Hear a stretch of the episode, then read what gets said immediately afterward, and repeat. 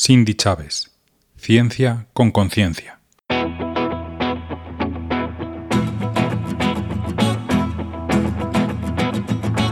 Papi, ¿me cuentas un cuento? Cuentos para soñar. Cindy nació y creció en Alajuela, con la fuerte presencia de su abuela. Su mamá trabajaba duramente como profesora de matemáticas en un colegio. Con 12 años se fueron a vivir a California, en Estados Unidos, pues su mamá tuvo una beca para completar una maestría y el doctorado.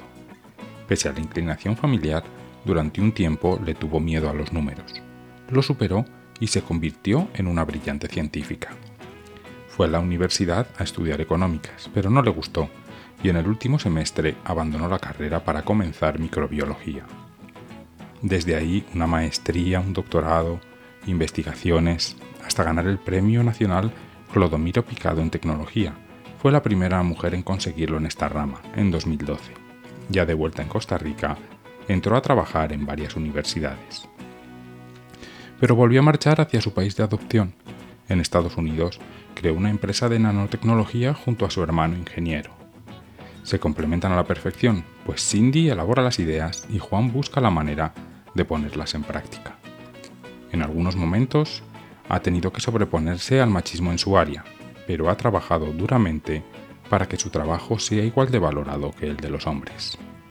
Sí, ha sido un poco difícil más que todo en el hecho de que de hacer mi voz, hacer que mi voz sea escuchada, ¿verdad? Porque sobre todo en, en, esta área donde es muy gobernada por, el, por los hombres, ¿verdad?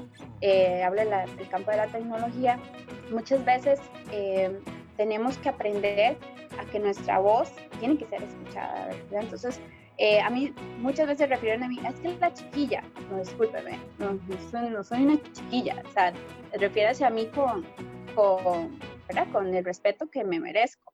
Em, entonces, esas cosas siento que sí me han pasado mucho, pero algo que me ha ayudado es el hecho de que sí tengo mi carácter, entonces si tengo que decirle a alguien, disculpe, ¿verdad? Este, tengo algo que decir, siempre lo, lo, he, lo he aplicado. No siempre ha sido así. De, chiquita, este, nunca levantaba la mano, era de las que, de las que compuestos participaba en clase, ¿verdad?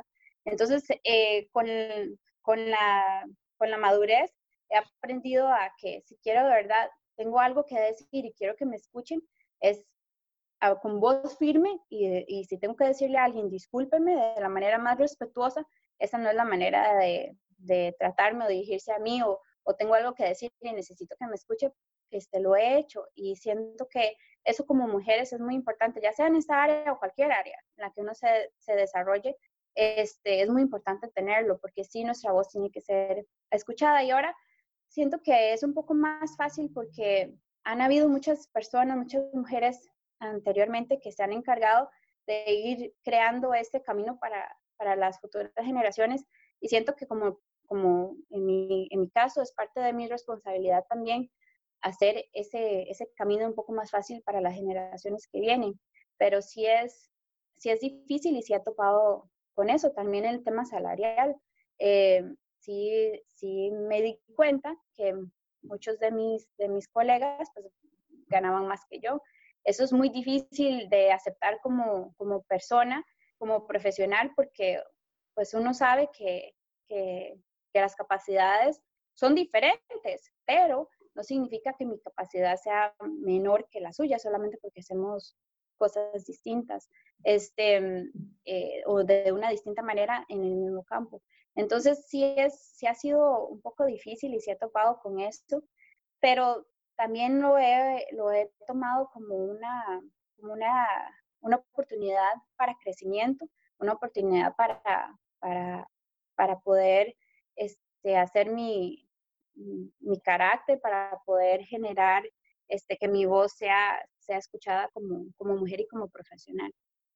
Y de nuevo hizo las maletas. Ahora están trabajando en Londres en la elaboración de una batería 100% reciclable para carros eléctricos, y los avances son prometedores.